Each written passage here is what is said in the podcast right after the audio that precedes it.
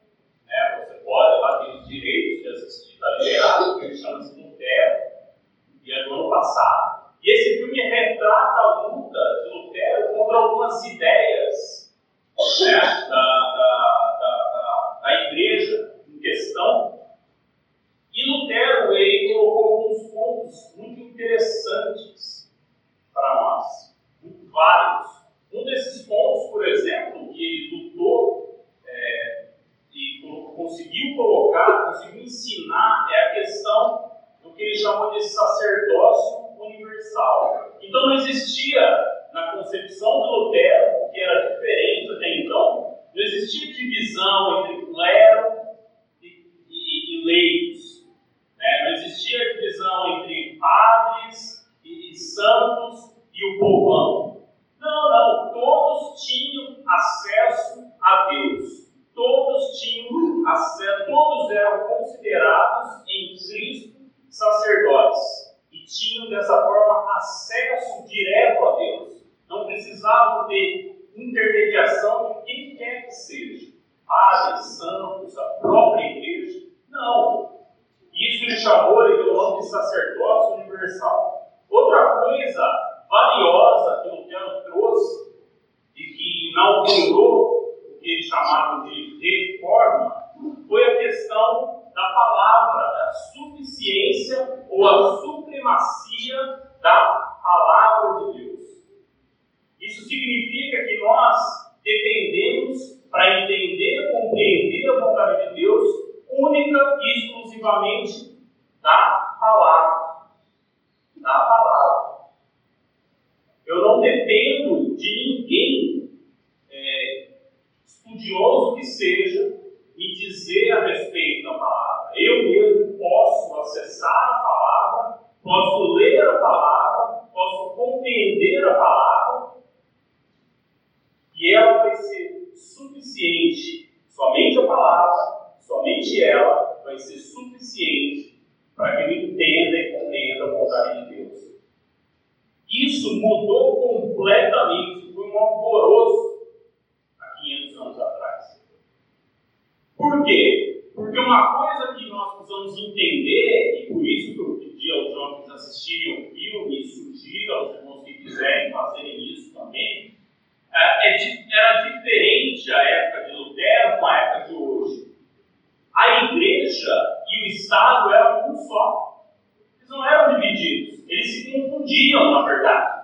Igreja e Estado eram uma coisa só. Você vê isso claramente no filme, e é muito interessante. Claramente você via ah, que a igreja utilizava o poder do Estado, inclusive o poder de polícia, o poder de exército, e o Estado, por sua vez, também usava a igreja para controlar os seus aldeões, controlar ah, as pessoas que eram ali servos daquele reino, súditos daquele reino. Então, quando Lutero vem com essas ideias, essas ideias simplesmente quebram isso. Então, se eu não dependo mais de ninguém ficar interpretando para mim, dizendo o que eu posso ou o que eu não eu tenho acesso direto, e inclusive lembro aos irmãos que Lutero foi o que fez a primeira versão da Bíblia. Né? E aí Deus providenciou um homem chamado Gutenberg, na época, que tinha inventado a imprensa, e a Bíblia, imagina, foi o primeiro livro a ser impresso, e de lá para cá é o livro mais vendido desde que começou-se a imprimir livros nesse mundo. Mas voltando ao tema de clero e Estado ser uma coisa só, isso acaba quebrando, isso que o Lutero fez acaba quebrando isso. Né? As pessoas começam a ter liberdade de acesso à informação, liberdade de acesso realmente ao que Deus pensa. E há uma ruptura entre clero e governo, clero e Estado, igreja e Estado. Na verdade, Lutero, inclusive, ensinava que, idealmente, era um reino, ele chamava de reino da mão esquerda e reino da mão direita, Estado e igreja. E esses reinos, eles deviam ser, andar de forma paralela, de preferência paralelas distantes, e nunca se cruzarem nunca terem nada em comum, preferencialmente. E aí houve a, a separação, começou-se a separação entre clero e governo, entre igreja e Estado. A igreja aqui do São Bernardo, nós acreditamos nisso, né, nessa separação entre igreja, de um lado, e Estado do outro lado. Nós acreditamos nisso. O que nós fazemos numa situação que é, é a nossa tradição aqui, o que nós fazemos numa situação em que existe votação, né, somos chamados, na verdade a gente é obrigado a votar, nós oramos, como o Edmilson fez hoje aqui. Nós oramos por aqueles que desejam governar sobre nós. Nós oramos e pedimos que Deus abençoe aqueles que desejam é, participar da vida pública do nosso país. E isso é o que nós devemos mesmo fazer. Né? A palavra de Deus diz que nós devemos orar pelos nossos governantes. E é verdade. Nós é, não, não incentivamos irmãos aqui a, a se tornarem políticos. Já aconteceu. Eu posso estar enganado, mas eu sei de dois irmãos, não sei se são irmãos ou ex-irmãos, porque faz tempo que eu não, não tenho é, ciência de como anda a vida deles, mas nós já tivemos dois, pelo menos dois casos na congregação de irmãos, nós desejamos ser vereadores. Ah, eu lembro, inclusive, de uma ocasião em que o irmão queria vir à frente, onde eu estou agora, e falar a respeito disso. E sabe o que nós fizemos? Não permitimos. Não permitimos. Não permitimos. Porque a gente entende isso. Nós entendemos nessa congregação que sim, nós devemos participar do processo político, mas nós não usamos a congregação como palanque. Nós falamos por irmão, você quer entregar santinho, você pode, mas lá na rua, depois da escada. Pode. Mas é assim, a gente entende que o ideal é que nós fiquemos separados. Reino da mão esquerda, reino da mão direita. Nós fazemos a nossa parte, nós oramos, mas nós não somos massa de manobra. Para quem quer que seja.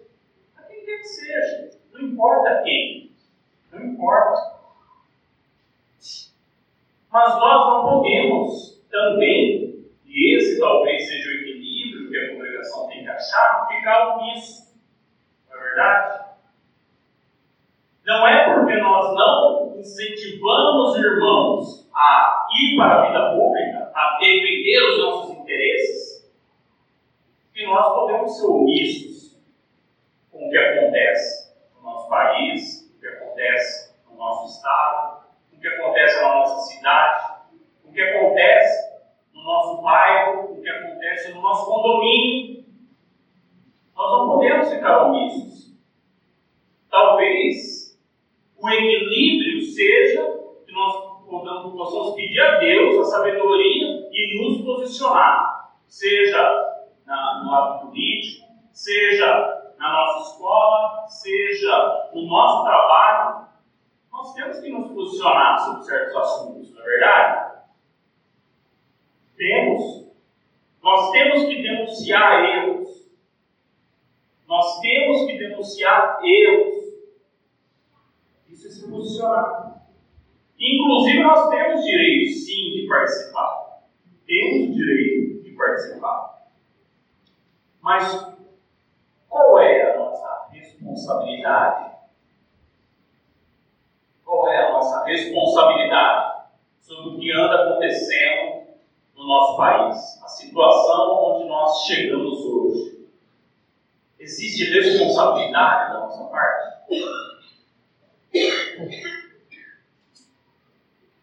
Tem um professor, é, professor e filósofo, né, ele é chamado de Mário Sérgio Cortella.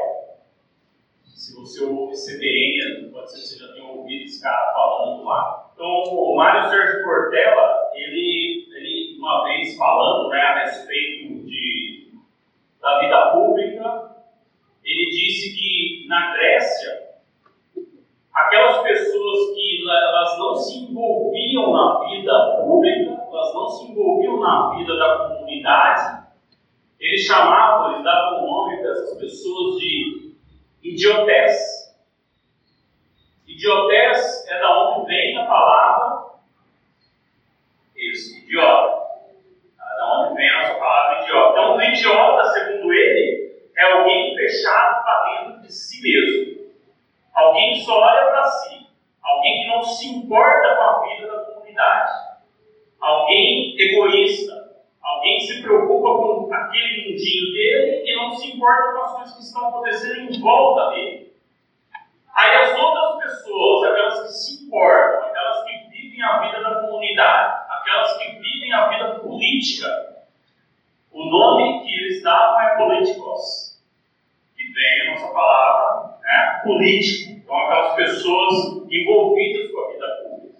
Então, o, o que eu pergunto a vocês, irmãos e irmãs?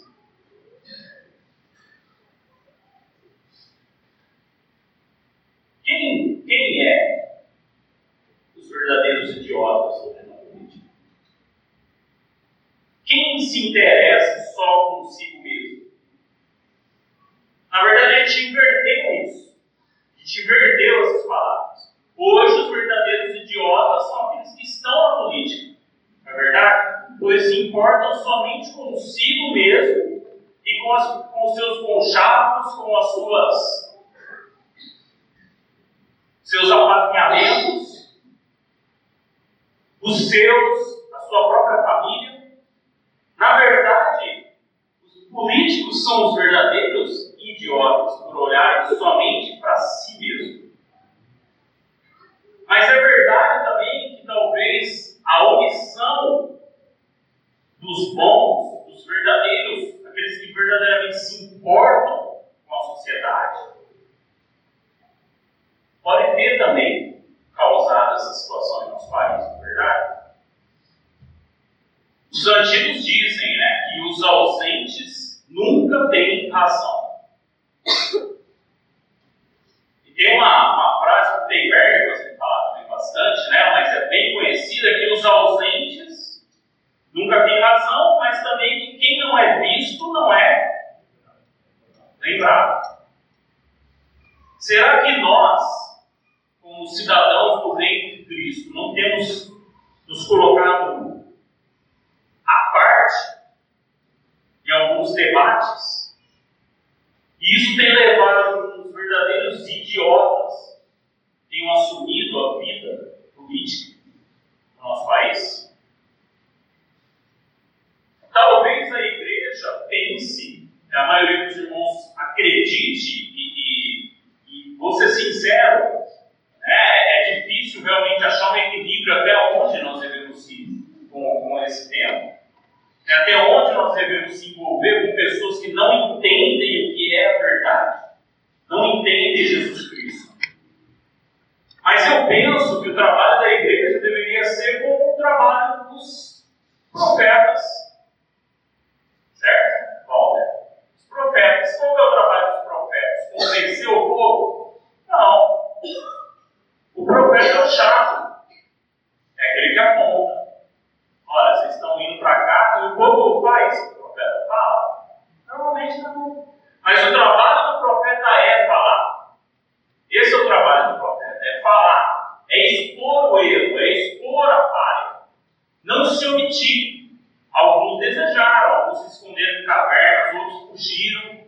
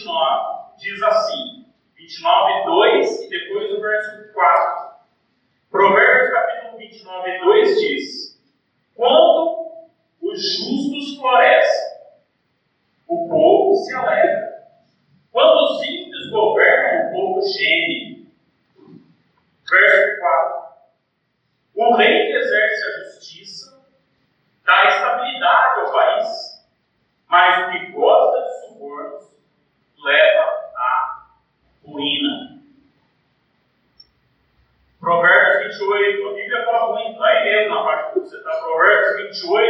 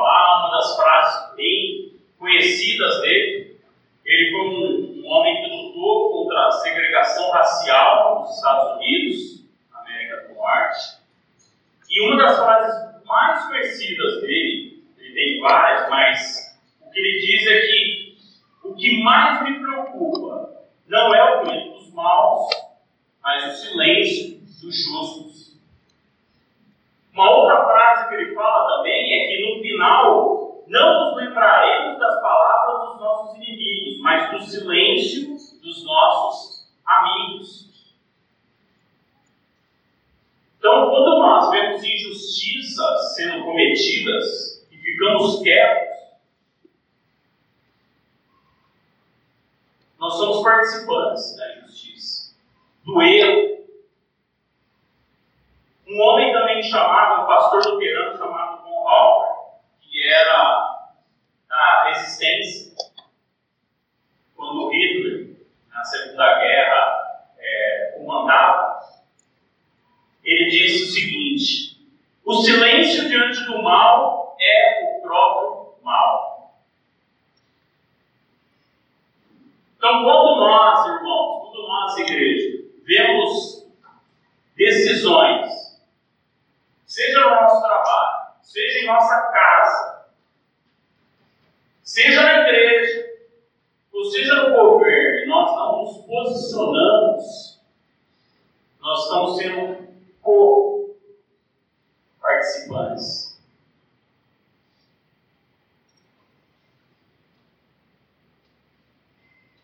Nós temos visto nos últimos dias, né? Nós temos visto uma verdadeira guerra, Nós temos visto uma verdadeira guerra. As famílias estão se dividindo por conta de votar vou votar no B, por conta disso, por conta daquilo. As redes sociais estão pegando fogo, né? todos com as suas razões do porquê isso, do porquê não aquele. As pessoas da nossa própria família estão sendo divididas, irmãos contra irmãos, irmãos de fé contra irmãos de fé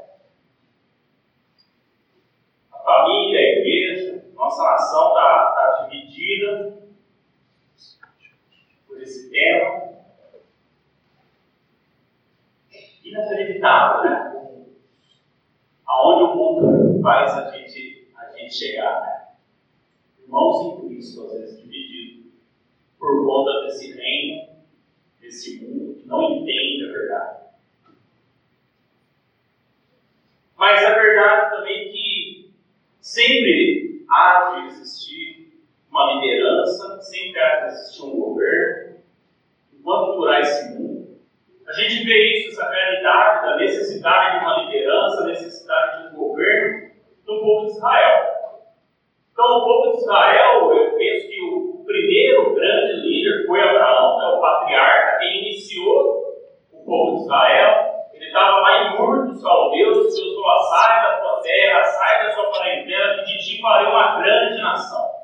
E aí Deus vai andando, aí eu vou te mostrar onde você tem que ir.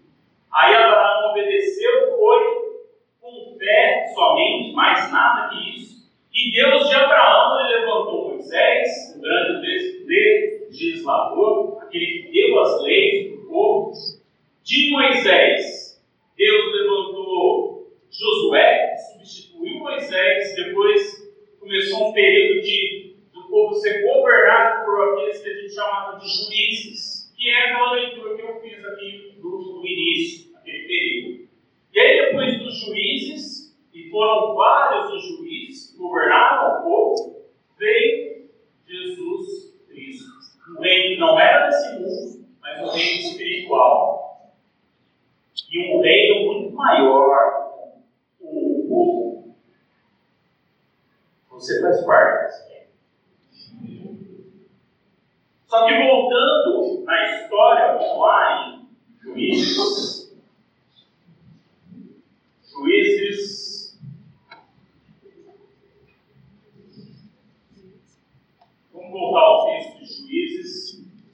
Lá no capítulo 8, a gente não vai ler os textos, mas você deve ler esses textos em casa. Deus levantou um juiz. E deu trabalho para Deus levantar esse juiz. Ele não, não queria. Mas, como servo que era, ele obedeceu, foi obediente ao anjo do Senhor que o chamou para se levantar como juiz e obedeceu a Deus. O nome desse homem era Gideão. Talvez aqui as crianças da escola domingo conheçam mais a história de Gideão, talvez tenham nós mesmos. Né? Mas Gideão é um homem que venceu, levou o povo à vitória contra os midianitas, usando 300 homens. Foram 300 homens. O povo de Israel tinha um pouco mais, mas Deus falou: não, vai com 300. Vou dar a vitória para vocês com 300. E a vitória foi tão avassaladora, foi tão emblemática a vitória que, que Gideão é, conseguiu trazer, junto com Deus, logicamente, que o povo, o povo queria fazer Gideão rei. Então, o povo já queria um rei, né? antes da hora. Estava né? no período do juízo, o povo falou, não, vamos, vamos ter rei. E, e vai ter que ser você. E aí o povo falou para Gideão, Gideão, nós queremos que você reine sobre nós, que seu filho reine sobre nós, e seus netos reinem sobre nós. Cara, esse é o cara. Esse é o cara. Só faltou falar isso. A gente quer você. É você que vai reinar sobre nós. E aí sabe o que Gideão falou para eles? Nem eu reinarei nem meus filhos reinarão, mas o Senhor reinará sobre vocês. Que homem, né? Que homem que sabia se colocar no lugar dele, entendia suas limitações, entendia quem ele era.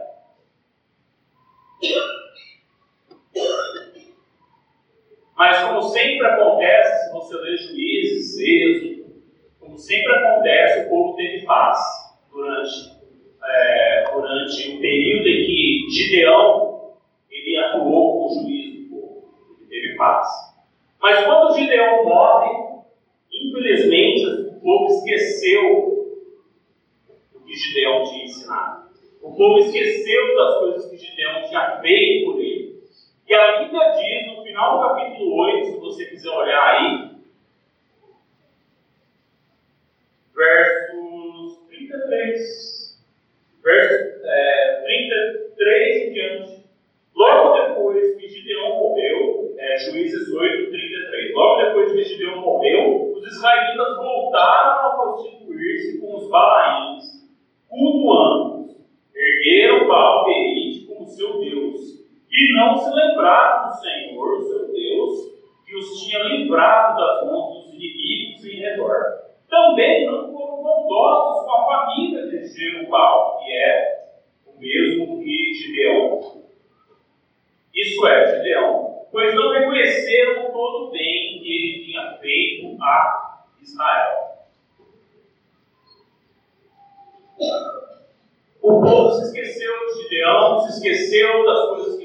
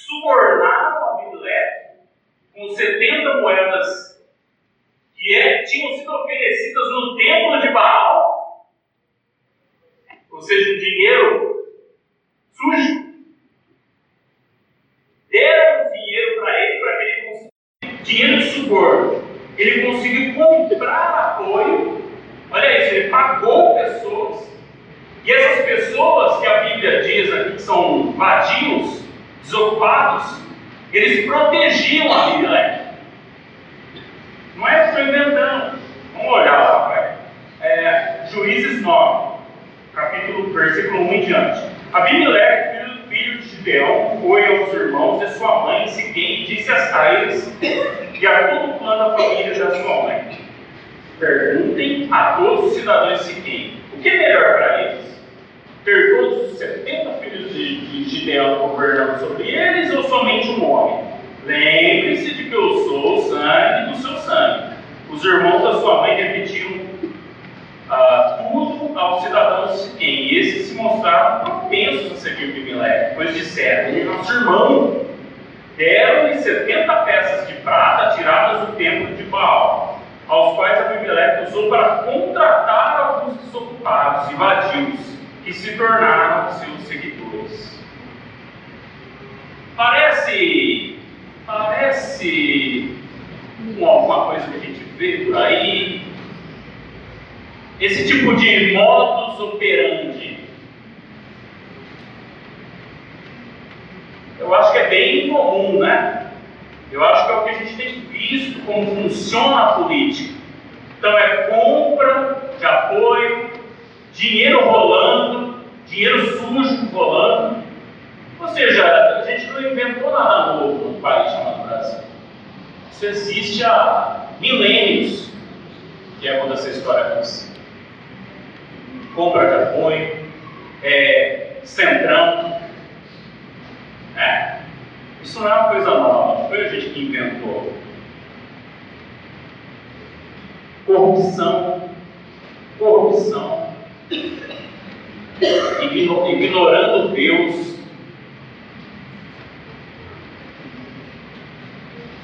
E também, irmãos, uma coisa que ainda não lemos aqui no texto, mas falta de amor.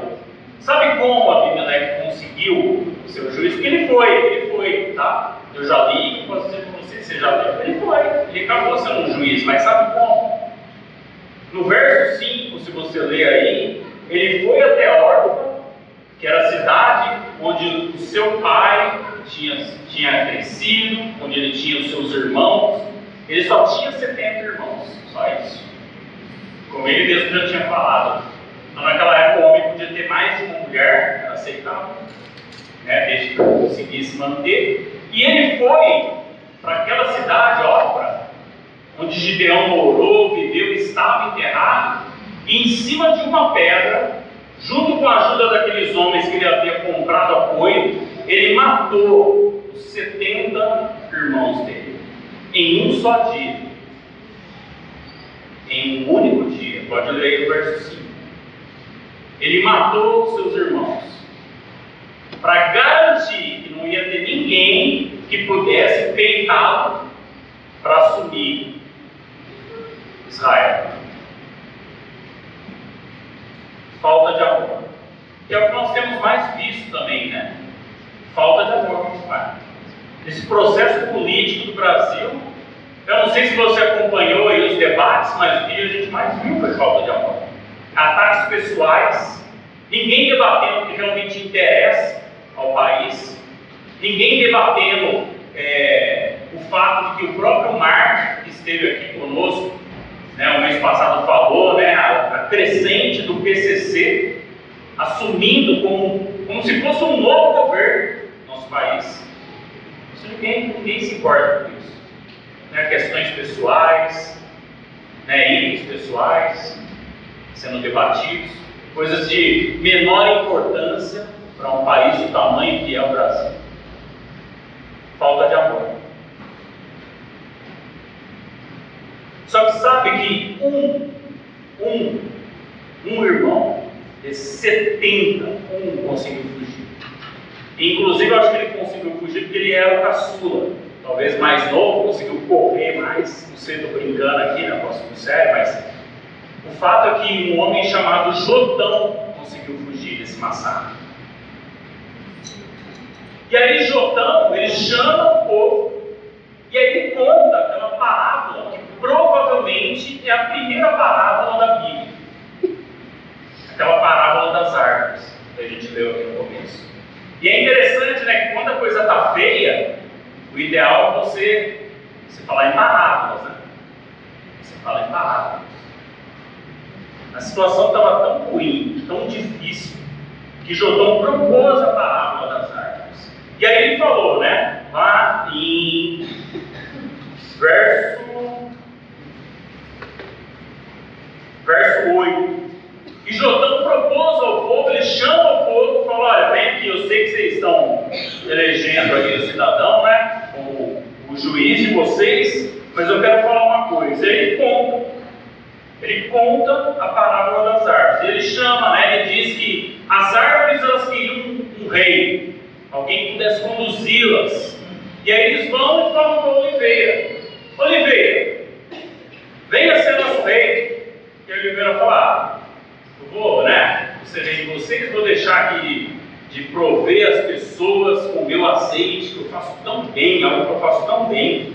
E aí depois eles falaram, ah, tá bom. Aí falaram com a figueira, figueira, venha ser nosso rei. E a figueira falou, ah, eu não posso ser o rei de vocês, eu vou deixar de produzir meus frutos tão deliciosos, que alegram os homens, para ser rei sobre vocês. Não, não posso. Aí eles falaram então com a videira, as árvores foram e falaram com a videira: Videira, seja o nosso rei. A videira falou: Não, eu vou deixar de produzir o meu vinho que alegra a Deus e aos homens para ser rei sobre vocês? Não, isso não é para mim. Já desanimadas, mas sem ter para onde correr, elas foram falar com o espinheiro: Espinheiro, seja nosso rei. O espinheiro, usando de mentiras, usando de coação, aproveitando o momento e a situação, falou: sim, você sim. Venha se abrigar à minha sombra, senão mando fogo em vocês. O que está acontecendo aqui? Como a gente compreende essa palavra? A omissão dos dons. Então, aquelas árvores que tinham fruto, aquelas que podiam fazer algo de bom, elas se omitiram. E quando os bons se calam, Os maus estão bons.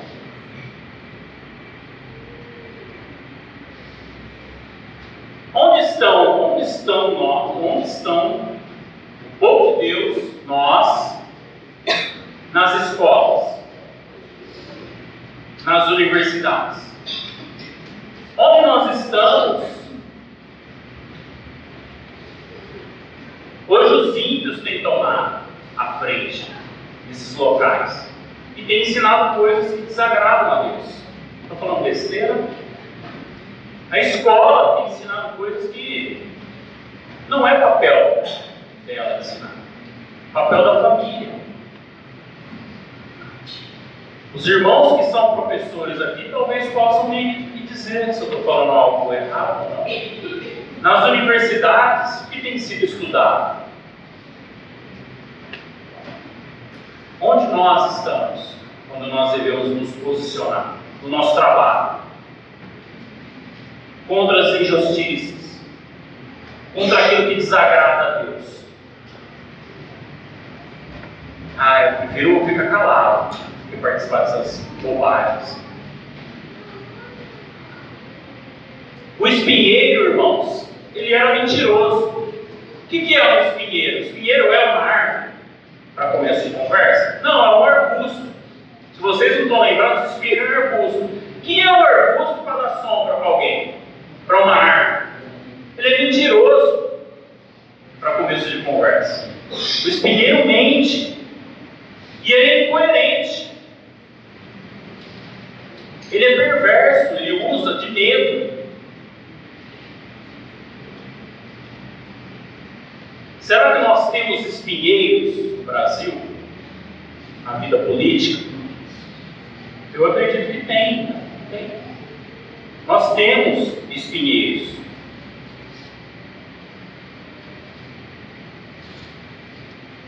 Nós temos que defender, irmãos, a causa de Jesus Cristo nesse mundo. E isso às vezes vai custar para nós, vai custar nosso emprego, vai custar reputação. Talvez eles vão achar que você é tipo um daciolo novo. Não é? É isso que a gente achou. Daciolo foi lá no monte, né? Passou um tempão no monte lá, estava conversando com Deus, tomando né, a instrução de Deus. E a gente achou engraçado, risada. Né? Mas teve gente tomando instrução em lugares piores e a gente não achou engraçado. Não é verdade? Quem são, irmãos, os espinheiros da nossa nação? O que nós devemos procurar em um candidato para nos governar? Um espinheiro, uma videira.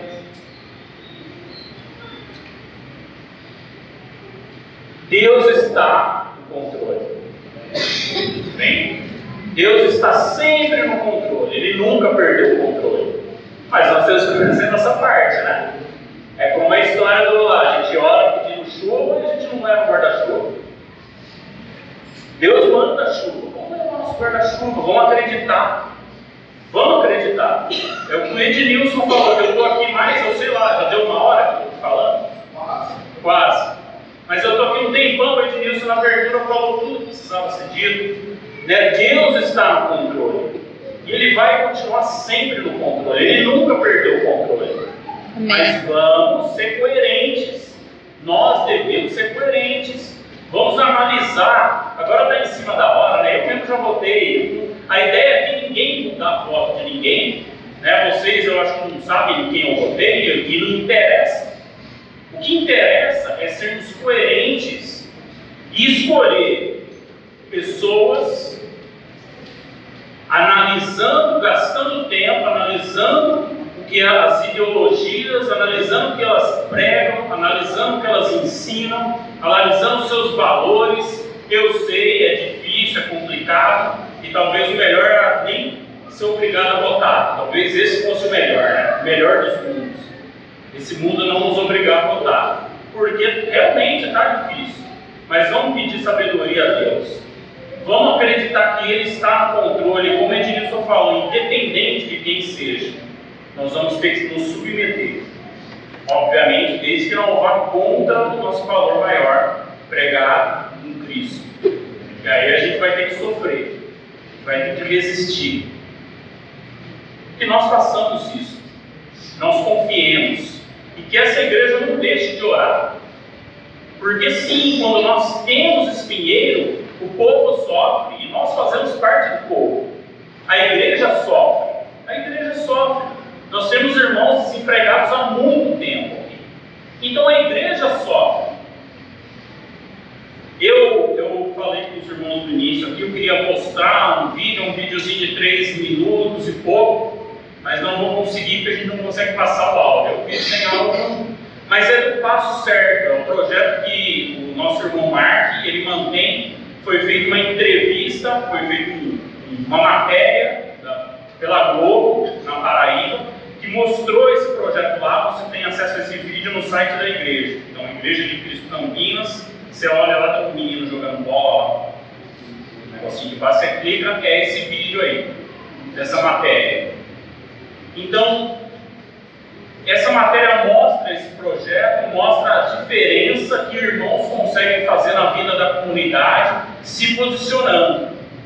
É interessante notar que na matéria, em nenhum momento, apesar de você olhar lá, as pessoas têm escrito lá igreja, né, de Cristo aqui no, na, camiseta, mas em nenhum momento é citado o nome de Deus. Em nenhum momento é falado de igreja. Porque não pode. A gente não pode mais falar de Deus. A gente não pode mais falar que as coisas boas, quando, quando elas existem nesse mundo, elas são feitas por pessoas do outro reino, do reino da verdade.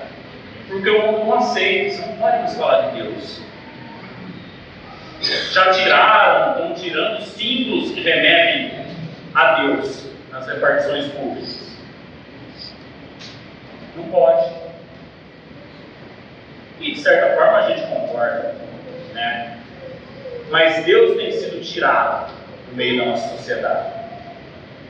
E eu finalizo, irmãos, com Filipenses 3,20, que diz assim, Paulo. A nossa cidadania, porém, está nos céus, de onde esperamos ansiosamente um Salvador, o Senhor Jesus Cristo. Amém? Amém. Desejamos que a mensagem da Palavra de Deus tenha abençoado, inspirado e estimulado você a amar a Deus e aos seus irmãos. Que tal você compartilhar agora mesmo este áudio com outras pessoas para abençoá-las também? Se tiver dúvidas ou comentários, visite nosso site em igrejadecristocampinas.com.br e entre em contato conosco. Deus abençoe sua vida.